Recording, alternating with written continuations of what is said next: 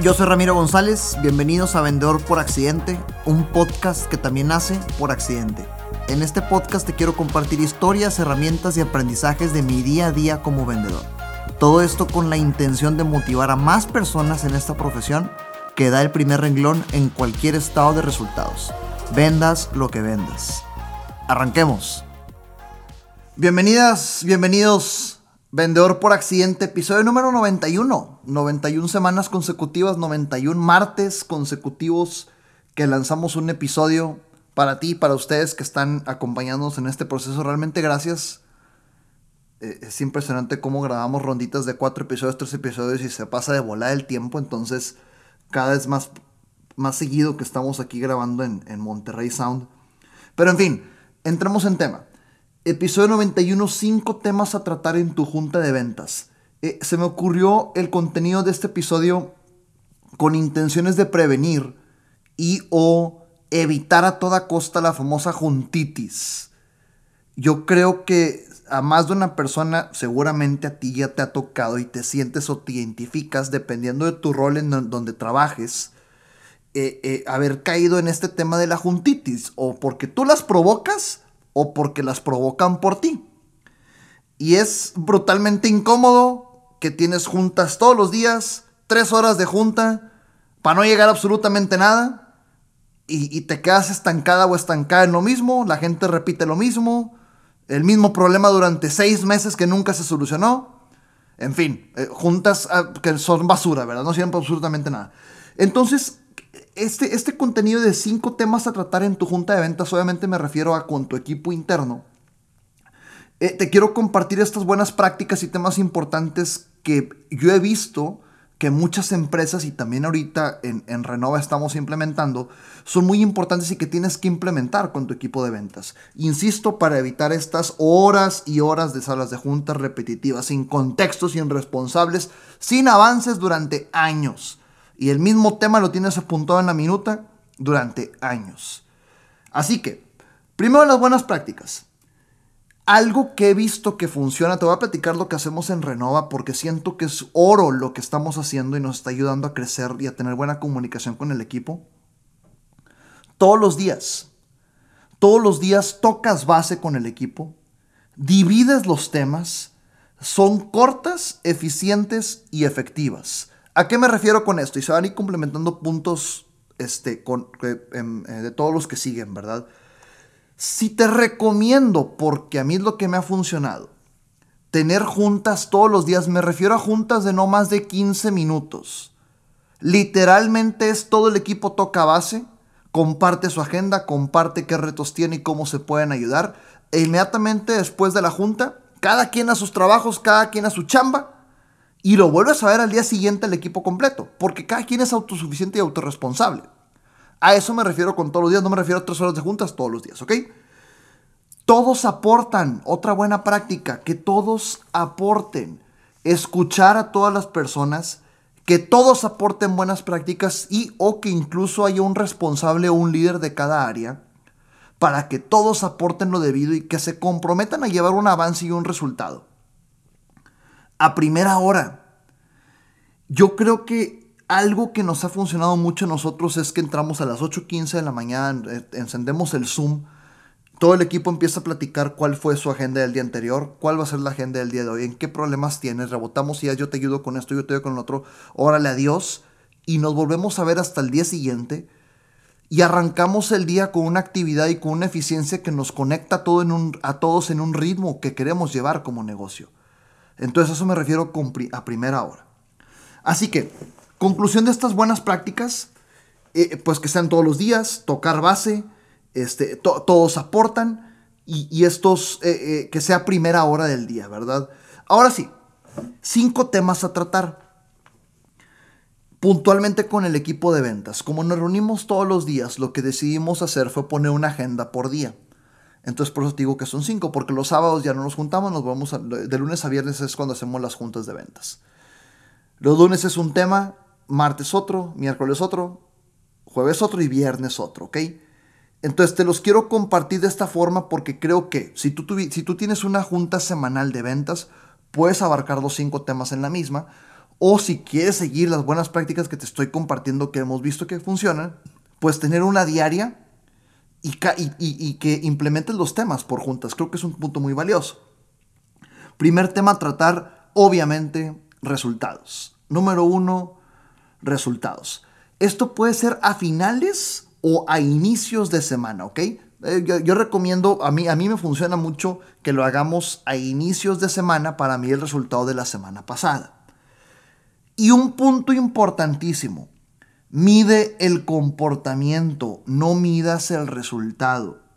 Lo único que depende de ti vendedora, de ti vendedor, o de tus vendedoras y tus vendedores es el comportamiento, no el resultado. ¿Y a qué me refiero con comportamiento? La disciplina.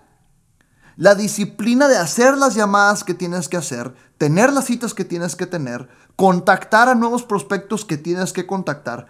Eso eventualmente llenará una estadística que al final del día te traerá un resultado como vendedora, como vendedor, como cierres de ventas. De lo contrario, si cometemos el error de meter toda la presión en el cierre de ventas, estamos metiendo la presión en lo único que no corresponde o lo único que no queda en control de tu vendedora, de tu vendedor. Lo único que se sale de sus manos. Lo que sí está en sus manos es mantener la disciplina y el comportamiento para lograr estos cierres. Déjate comparto lo que estamos haciendo acá en el negocio. Cada vendedor se pone una meta de leads, una meta de oportunidades y una meta de cierres. Obviamente en la pirámide de ejecución primero van los leads, luego las oportunidades y luego los cierres. Significa que un buen esfuerzo de leads va a demandar o va a derivar un porcentaje de resultados en oportunidades y va a derivar otro porcentaje de resultados en cierres. Obviamente me refiero a generados proactivamente, no que te caigan del negocio, sino comportamiento generado por el vendedor. Medimos la meta de leads generados por ti, vendedora, por ti, vendedor, tus oportunidades y por obvias razones tus cierres. Lo que los que la compañía te da, pues bueno, es esfuerzo de la compañía, pero queremos que tú estés en constante disciplina y en constante presión positiva para lograr estos resultados. Y déjame te defino ¿A qué nos referimos con leads, oportunidades y cierres? Un lead, si yo creo que si lo, lo, googleas la, la traducción, pues es un cliente potencial. Es decir, es una persona que cumple con los requisitos para comprarte y mostró cierto interés porque ganchó, porque mordió el anzuelo, porque quiso platicar un poquito más. Pasa a oportunidad cuando ya desempeñas tu rol de vendedora o tu rol de vendedor, cuando ya tuviste una llamada para calificar, cuando ya tuviste una cita para calificar para convencer, cuando ya tuviste una conversación prolongada en la cual intercambiaron elementos para que tú ejecutaras tus habilidades de vendedora de vendedor y dijeras, ah, esta persona realmente califica y vale la pena cotizarle. Ahí es cuando se transforma oportunidad. Entonces, si te fijas, la meta de comportamiento y los resultados que medimos es vendedor a vendedor, tú tienes una meta de leads generados por semana. Entendemos que no todos los leads van a avanzar a oportunidad, porque son personas que se interesaron y tal vez no avanzaron. Pero de aquí la estadística nos dice que un porcentaje va a avanzar a oportunidad. Así que tienes una meta también aquí de oportunidades generadas. Y después el cierre. Obviamente una oportunidad recibe una cotización y de ahí se deriva un porcentaje de cierre. Esto es oro puro para ti, para tu negocio, para tus metas como vendedora independiente, como vendedor independiente, porque calculas el porcentaje de eficiencia que existe entre lead, oportunidad y cierre y con eso podrás determinar que, que dependiendo de cuánto quieras ganar, qué tanto te tienes que comportar. Te lo he compartido ya en otros episodios. Imagínate, vamos a suponer que tú quieras ganar 10 mil dólares mensuales. ¿Ok?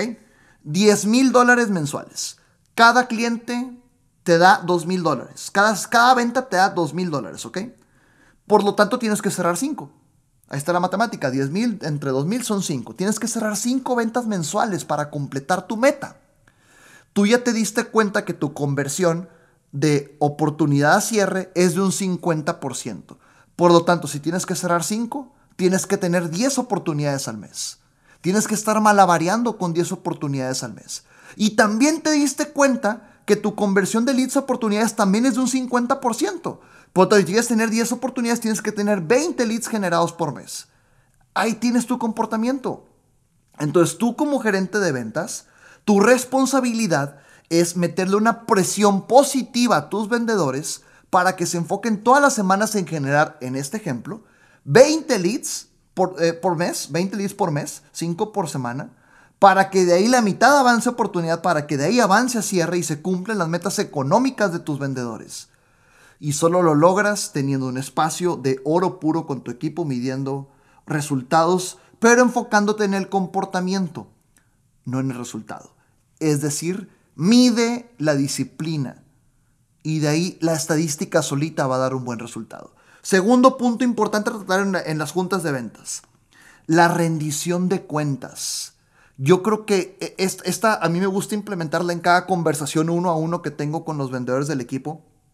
Después de que platicamos cómo te sientes, cómo te ha ido, qué retos tienes, cómo te puedo ayudar, déjame te hago preguntas y descubrimos puntos importantes a cambiar, puntos importantes a mantener. Me encanta terminar la sesión haciendo estas tres preguntas en, el tema de rendición de cuentas. Ok, vendedora, ok, vendedor, después de hoy, después de lo que acabamos de platicar hoy, contéstame tres preguntas.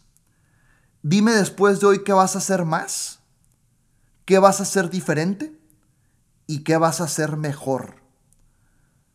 ¿Qué vas a hacer más? ¿Qué vas a hacer diferente? ¿Y qué vas a hacer mejor? Entonces sacando de mi ser, miro, ¿cómo? ¿Cómo que qué voy a hacer de más? ¿Qué voy a hacer diferente? ¿Qué voy a hacer mejor? Sí, ¿qué voy a hacer más diferente o mejor? ¿Qué comportamiento, qué habilidad, qué técnica detectaste que te funciona, que por lo tanto vale la pena intensificar y hacer más? ¿Qué comportamiento detectaste que no está funcionando y tienes que cambiar, por lo tanto vas a hacerlo diferente? ¿Y qué detectaste que como que quiso funcionar, pero valió la pena, vale la pena hacerlo mejor? Para que digas, esto lo tengo que hacer mejor. Entonces empieza el equipo a procesar su mente y después de una conversación en la que hubo conclusiones, terminas poniendo tareas y objetivos claros para tratar en la siguiente conversación. Más, diferente o mejor. detectas qué comportamientos tienen que hacer más, diferente o mejor. Si eres independiente, y no tienes a un líder que te esté ahí fregoteando en el buen sentido de la palabra, cuestiónate. ¿Qué has detectado que te funciona, que no te funciona? Y después de hoy, ¿qué puedes hacer más, diferente o mejor? Número 3. Tercer buen tema a tratar en junta de ventas. Oportunidades. Y ojo, aquí quiero hacer un, un paréntesis importante. Saludcita, estoy tomando un cafecito para los que nos escuchan únicamente en plataformas de audio aquí, aquí es importante hacer énfasis en lo siguiente. Le llamé oportunidades porque es el lenguaje que usamos nosotros en Renova. Pero por favor, olvídate de esto. Enfócate más en que el tercer tema importante a tratar en tus juntas de ventas sea el principal indicador clave de desempeño que ya detectaste que funciona en tu negocio. ¿Por qué en Renova el principal indicador clave de desempeño son las oportunidades? Por lo siguiente, ¿te acuerdas ahorita, ahorita de las estadísticas? En Renova nos dimos cuenta que en la prospección proactiva, es decir, en la que cada vendedor tiene sus metas de comportamiento, sucede la siguiente estadística. De un 100% de leads, ya te definimos que era leads, de un 100% de leads, 50% avanza a oportunidad. Significa que de 10 leads, 5 van a avanzar a una cotización a una oportunidad en donde le cotizas a quien realmente vale la pena para cotizarle. ¿Ok? Y de este nuevo 100% de oportunidades, el 80% se cierra. Fíjate esto, significa que de 10 leads, 5 se hacen oportunidad y 4 se cierran por semana. Así que cada vendedor tiene la meta de por lo menos generar 10 leads a la semana porque hoy sabremos que va a generar 4 cierres por semana.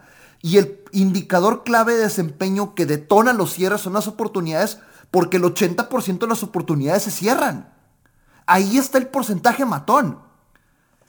Entonces, conclusión a este tema de tu indicador clave de desempeño. Dedícale un, una cantidad considerable de tiempo a lo que en tu negocio te des cuenta que sea el indicador clave de desempeño. Pueden ser citas cuando, cuando me tocó vender Sandler, eh, eh, el indicador clave de desempeño eran citas porque nos dimos cuenta que de un número de citas el porcentaje de cierre era más probable. Pueden ser llamadas en frío, pueden ser personas nuevas, conocidas, pueden ser oportunidades si adoptas el lenguaje que te estoy compartiendo que tenemos nosotros. Independientemente de qué, identifícalo y dedícale un, punto, un, un tiempo importante a este indicador clave de desempeño. Ejemplo, oye, en la oportunidad que me platicaste el siguiente lunes, me dijiste que pasó esto, cuéntame, ¿cómo lo manejaste? ¿Tú qué hubieras hecho? ¿Qué decidiste hacer? Yo haría esto, maneja esto, etc. Como las oportunidades es el punto en donde hay un quiebre o no para hacer cierres, le dedicamos un tiempo necesario para desatorar y apretar tuercas y que fluyan los cierres más rápido. Siguiente tema importante, el número 4. Juego de roles o roleplay. Aquí tengo una frase que me gusta mucho. El que suda más en la práctica sangra menos en la guerra. El que suda más en la práctica sangra menos en la guerra. Es indispensable que le dediquen tiempo a practicar, que le dediquen tiempo a, a visualizar escenarios reales, retos y obstáculos que, tus vendedores vivan constantemente. Tal vez frases, tal vez rechazos, tal vez objeciones que vivan constantemente. Y que tú como líder te desarrolles lo suficiente en tus habilidades comerciales para que puedas decirle, vendedor, hazla de comprador, yo la voy a hacer de vendedor, quiero que me apliques la misma que te aplicaron y observa cómo lo hago yo, a ver si algo te puede funcionar. Y empiezas a actuar. Y a ver, vendedor a vendedor, ejecuten ustedes, comprador y vendedor, jueguen. Quiero que apliques la misma, quiero ver cómo lo haces tú. Ok, ¿cómo te sentiste? ¿Qué hubieras hecho diferente? Ok, ahí te va como lo hubiera hecho yo. Ahora yo lo voy a hacer de comprador y quiero... El punto es, el 80% del aprendizaje se obtiene ejecutando. Y es preferible que ejecuten en la práctica para que en la realidad tengan resultados más eficientes. Juegos de roles, roleplay, no le saques la vuelta, tú como vendedor o tú como vendedor, a incomodarte lo suficiente y aplicar un roleplay y hacer roleplay con tu equipo. Y tampoco líder, le saques la vuelta a incomodarte y exponerte en tus habilidades comerciales con tu equipo para que juntos se encuentren mejores prácticas. Tu labor es hacer que tu equipo brille, no vender más que ellos. Así que si ellos te hacen añicos vendiendo, qué bueno. De eso se trata.